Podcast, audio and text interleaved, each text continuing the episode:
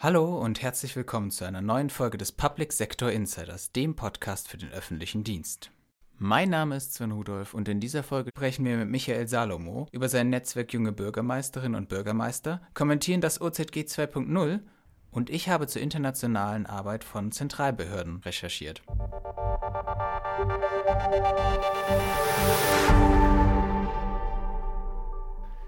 Erfahrungsaustausch ist immer wichtig und genau dafür ist das Netzwerk junger Bürgermeisterinnen und Bürgermeister von Michael Salomo gedacht. Aktuell ist Salomo auch Bundesvorsitzender und Sprecher des Netzwerkes. Er selbst ist bereits seit 2014 im Bürgermeisteramt tätig. Damals wurde er Bürgermeister der Gemeinde Haßmersheim und seit August 2021 ist er Oberbürgermeister der Stadt Heidenheim. Die Fragen stellt Gazale Hesami. Hallo Herr Salomo, schön, dass Sie sich heute die Zeit genommen haben, mit mir über Ihr Tätigkeitsfeld zu sprechen. Hallo. Heute möchte ich den Fokus auf das Netzwerk und Ihre Tätigkeit darin legen. Da stellt sich für mich zunächst einmal die Frage, wie sind Sie dazu gekommen, das Netzwerk zu gründen? Ja, ich wurde 2014 damals zum jüngsten Bürgermeister in Deutschland in der Gemeinde Haßmersheim und dann war es für mich einfach wichtig, die Themen, die mich im Alltag beschäftigen als Bürgermeister einer 5000 Einwohner Kommune, ähm, schnellstmöglich wieder zurück an Land und Bund spiegeln zu können. Also das heißt, das tägliche Doing, das man vor Ort in der Gemeinde macht, äh, verbessern zu können, darauf hinzuweisen, wo es eben Probleme bei der Umsetzung gibt oder wo, oder wo Umsetzungen gar nicht genauso erfolgen können, wie sie sich der Gesetzgeber vielleicht vorgestellt hat und das war mir einfach wichtig, dass man hier ganz äh, direkt und äh, aus erster Hand sozusagen berichten kann, was gut funktioniert und was vielleicht verbessert werden könnte. Vielleicht können wir noch einen Schritt weitergehen und Sie erzählen mir, welche Ziele dahinter stecken.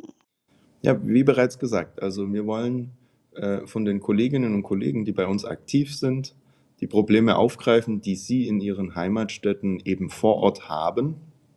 Diese werden in Arbeitsgruppen aufgearbeitet und dann wollen wir an den zuständigen Gesetzgeber, entweder Land oder Bund, herantreten, um gemeinsam eine gute Lösung zu finden, weil meistens ist es ja ein strukturelles Problem und dann hat es nicht nur eine Gemeinde vor Ort, sondern wir helfen quasi unserer Gemeinde, die Mitglied bei uns im Netzwerk ist, und den anderen Gemeinden darüber hinaus, um eben äh, da für die Zukunft gute Lösungen zu finden. Und Sie sprachen jetzt von Lösungen. Können Sie vielleicht da noch mal konkrete Beispiele benennen, ähm, wo sozusagen junge Bürgermeisterinnen und Bürgermeister in der kommunalen Politik Hilfestellungen bekommen durch dieses Netzwerk? Ja, also es gibt ja die klassischen äh, Verbände bei uns in Deutschland, das ist der Deutsche Städtetag und der Städte- und Gemeindebund. Unsere Mitglieder sind auch alle Mitglied in einer dieser zwei Verbände. Und wir sehen uns quasi als Ergänzung für die Kolleginnen, die neu im Amt sind. Ähm, jüngere Kollegen setzen zum Teil auch eine andere Priorisierung, weil der Fachkräftemangel natürlich ein Kollege, der jetzt noch 40 Jahre arbeiten darf, für den ist das ein viel brisanteres Thema wie ein Kollege, der vielleicht in zwei oder drei Jahren in Ruhestand gehen darf. Und deswegen haben wir auf der einen Seite eine andere Priorisierung und auf der anderen Seite versuchen wir eben jungen Kolleginnen und Kollegen äh, die Möglichkeit zu geben, an den Informationen, die wir schon haben, zu partizipieren und eben Lösungsansätze zu finden.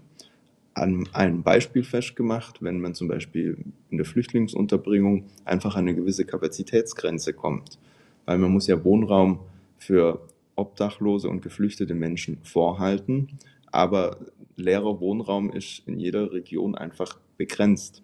Und wenn dann äh, das im massiveren Falle auftritt, dann versuchen wir auch immer wieder mit den zuständigen Ministerien da nochmal Kontakt aufzunehmen, um das mal nachzujustieren, weil es bringt ja keinem was, wenn die Stimmung in der Bevölkerung kippt und wir zwar unseren Pflichtaufgaben nachkommen, aber die normale Bevölkerung, die äh, im Arbeitsleben nachgeht, die äh, Familie gründen will, dass für die kein Wohnraum mehr zur Verfügung steht.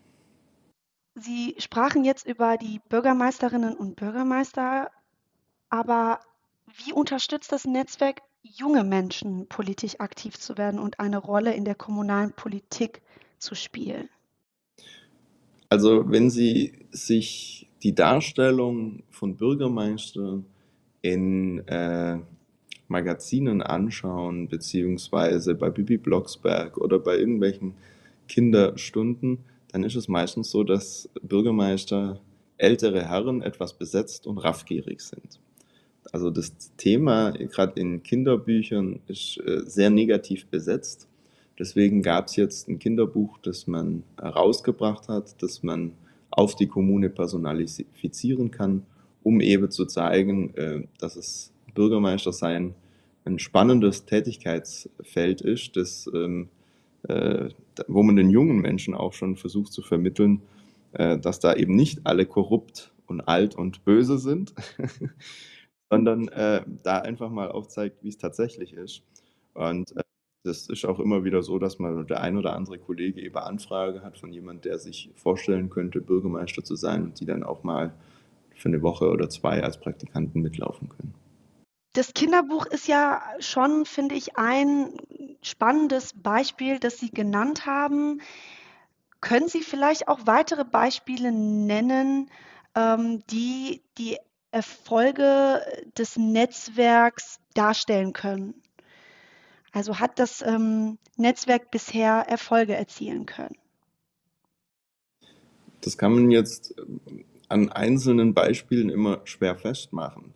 Wir sehen uns einfach darin, dass wenn ähm, zum Beispiel ein Förderprogramm vom Bund für Sirenen aufgelegt wird und das Programm deutlich überzeichnet ist, dann sehen wir uns schon nochmal darin bestärkt, einen offenen Brief an die zuständige Bundesministerin zu richten, um einfach zu erklären, hier geht es um Bevölkerungsschutz, hier muss nochmal nachgesteuert werden. Hier sind im Übrigen alle Kommunen betroffen. Und ähm, da gibt es viele Gespräche. Wir versuchen das auch immer ähm, so zu machen, dass wir eher auf informativer Ebene unterwegs sind. Also uns liegt es jetzt nicht daran, äh, das medial groß aufzubauschen und zu verkaufen, sondern uns liegt es eher daran, dann tatsächlich den Kontakt zu den Ministerien zu suchen, um dann im gezielten Gespräch zu sagen, hier müssen wir nochmal nachsteuern. Hier brauchen wir einfach auch äh, die Hilfe von, seitens des Gesetzgebers. Und da muss man sagen, da gibt es schon wieder Erfolge, die man hier nachweisen kann. Und hat das Netzwerk auch im Hinblick auf die Zukunft sich Ziele gesetzt? Also wie gesagt, da wir immer Arbeitsgruppen aus der Problemstellung der Kollegen, die momentan bei uns aktiv sind, herausbilden, glaube ich, wird uns die Arbeit nie ausgehen. Und ich bin mir sicher, dass wir da ganz agil auf die Herausforderungen, die die Kolleginnen und Kollegen in den Rathäusern haben, eben agieren werden. Und deswegen kann man jetzt nicht sagen, dass sich das Netzwerk folgende Agenda äh, vornimmt, sondern es wird einfach auf die Tagespolitik, auf die Geschehnisse, die äh, die Mitglieder betreffen, reagiert. Vielen Dank an dieser Stelle. Sehr gerne. Kann das OZG 2.0 die Probleme seines Vorgängers tatsächlich abschaffen? Dazu Matthias Lorenz, Redakteur Digitalisierung des Behördenspiegels. Nach langer Wartezeit war es Ende Mai endlich soweit. Das Bundeskabinett beschloss einen Entwurf mit dem sperrigen Titel Online-Zugangsgesetz Änderungsgesetz. Tatsächlich enthält der Gesetzentwurf einige gute Ideen, doch nun müssen schnell Taten folgen. Beispiel Once Only. Dieses Prinzip soll nun gesetzlich verankert werden. Dies ist ein Schritt in die richtige Richtung, denn mit Einverständnis des Antragstellers können Behörden bestimmte Daten direkt bei anderen Stellen und Registern abrufen. Bürgerinnen, Bürgern und Unternehmen bleibt die aufwendige Einreichung bestimmter Daten, welche die Verwaltung an anderer Stelle längst hat, so erspart. Damit dieses Prinzip praktisch auch umgesetzt werden kann, muss das Mammutprojekt Registermodernisierung nun allerdings schnell an Fahrt aufnehmen Beispiel Digital Only. Bestimmte Unternehmensleistungen sollen nach dem Ablauf von fünf Jahren ausschließlich digital angeboten werden. Dies ist insofern sinnvoll, als dass man von Unternehmen im Gegensatz zu Bürgerinnen und Bürgern durchaus erwarten kann, Anträge digital einzureichen. Zweigleisiges Arbeiten würde in der Verwaltung nur unnötig Ressourcen binden. Allerdings müssen die betroffenen Unternehmensleistungen dann auch so gut designt sein, dass sie praktikabel bzw. nutzerfreundlich sind und den Firmen einen echten Mehrwert bieten.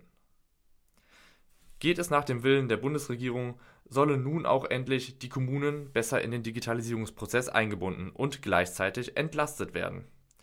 In einem Eckpunktepapier verspricht die Bundesregierung im Sinne der Dresdner Forderungen zu prüfen, ob bestimmte Verwaltungsleistungen zentral anstatt von den Kommunen durchgeführt werden könnten. Dies würde für die Kommunen eine echte Entlastung bedeuten. Brennende Fragen nach der Finanzierung von OZG-Leistungen bleiben allerdings weiter ungeklärt.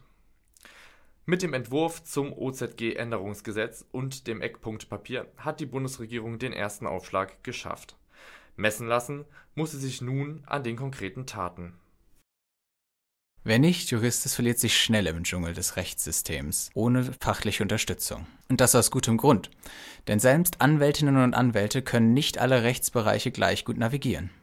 Was passiert aber jetzt, wenn bei internationalen Anfragen und Rechtsstreit auch noch mehrere Rechtssysteme aufeinandertreffen? Wer ist der beste Ansprechpartner oder wer ist überhaupt ein Ansprechpartner und wie findet man ihn? An dieser Stelle kommt eine Zentralbehörde ins Spiel. Eine Zentralbehörde ist eine offizielle Anlaufstelle für Anträge und Verfahren aus dem Ausland und für das Ausland. Ein Beispiel wären die Abteilungen für internationales Recht des Bundesamtes für Justiz. Bei der Zentralbehörde muss es sich allerdings nicht um die abschließend bearbeitende Behörde handeln. Im Gegenteil kann die Aufgabe der Zentralbehörde gerade im juristischen Bereich nur darin bestehen, an die entsprechenden Verwaltungs- und Rechtsapparate zu verweisen und den Kontakt herzustellen. Dennoch kommt es wohl immer wieder vor, dass davon ausgegangen wird, diese Anlaufstellen würden das Verfahren von Antragstellung bis zum Abschluss betreuen und führen. Zur Kommunikation ist dies auch durchaus möglich. Die Angestellten der zentralen Behörden sind keine Experten in anderen Rechts- und Verwaltungssystemen. Auch wenn mit wachsender Berufserfahrung wohl das ein oder andere hängen bleiben wird. Im Falle eines rechtlichen Vorgehens können die zentralen Behörden auch die rechtliche Vertretung des Antragstellers übernehmen, was aber eher die Ausnahme darstellt. Ein Beispiel für eine solche Ausnahme ist das Referat für internationale Sorgerechts-, Kindesentführungs-, Kinder- und Erwachsenenschutzangelegenheiten der Abteilung II des Bundesamtes für Justiz. Sie stellen im Falle einer eingehenden Kindesrückforderung aus dem Ausland auch die rechtliche Vertretung hier in Deutschland. Eine Aufgabe, die sich nicht immer leicht mit den übrigen Verwaltungsaufgaben kombinieren lässt. Aber auch ohne diese Zusatzfunktion erleichtert der Kontakt über eine Zentralbehörde den internationalen Rechtsverkehr und wenn es nur ein einmaliges Vernetzen mit der zuständigen Fachstelle oder dem zuständigen Gericht ist. Damit sind wir auch schon wieder am Ende unserer Folge angekommen. Ich bedanke mich bei Ihnen fürs Einschalten und hoffe, dass wir Sie auch nächstes Mal wieder begrüßen dürfen.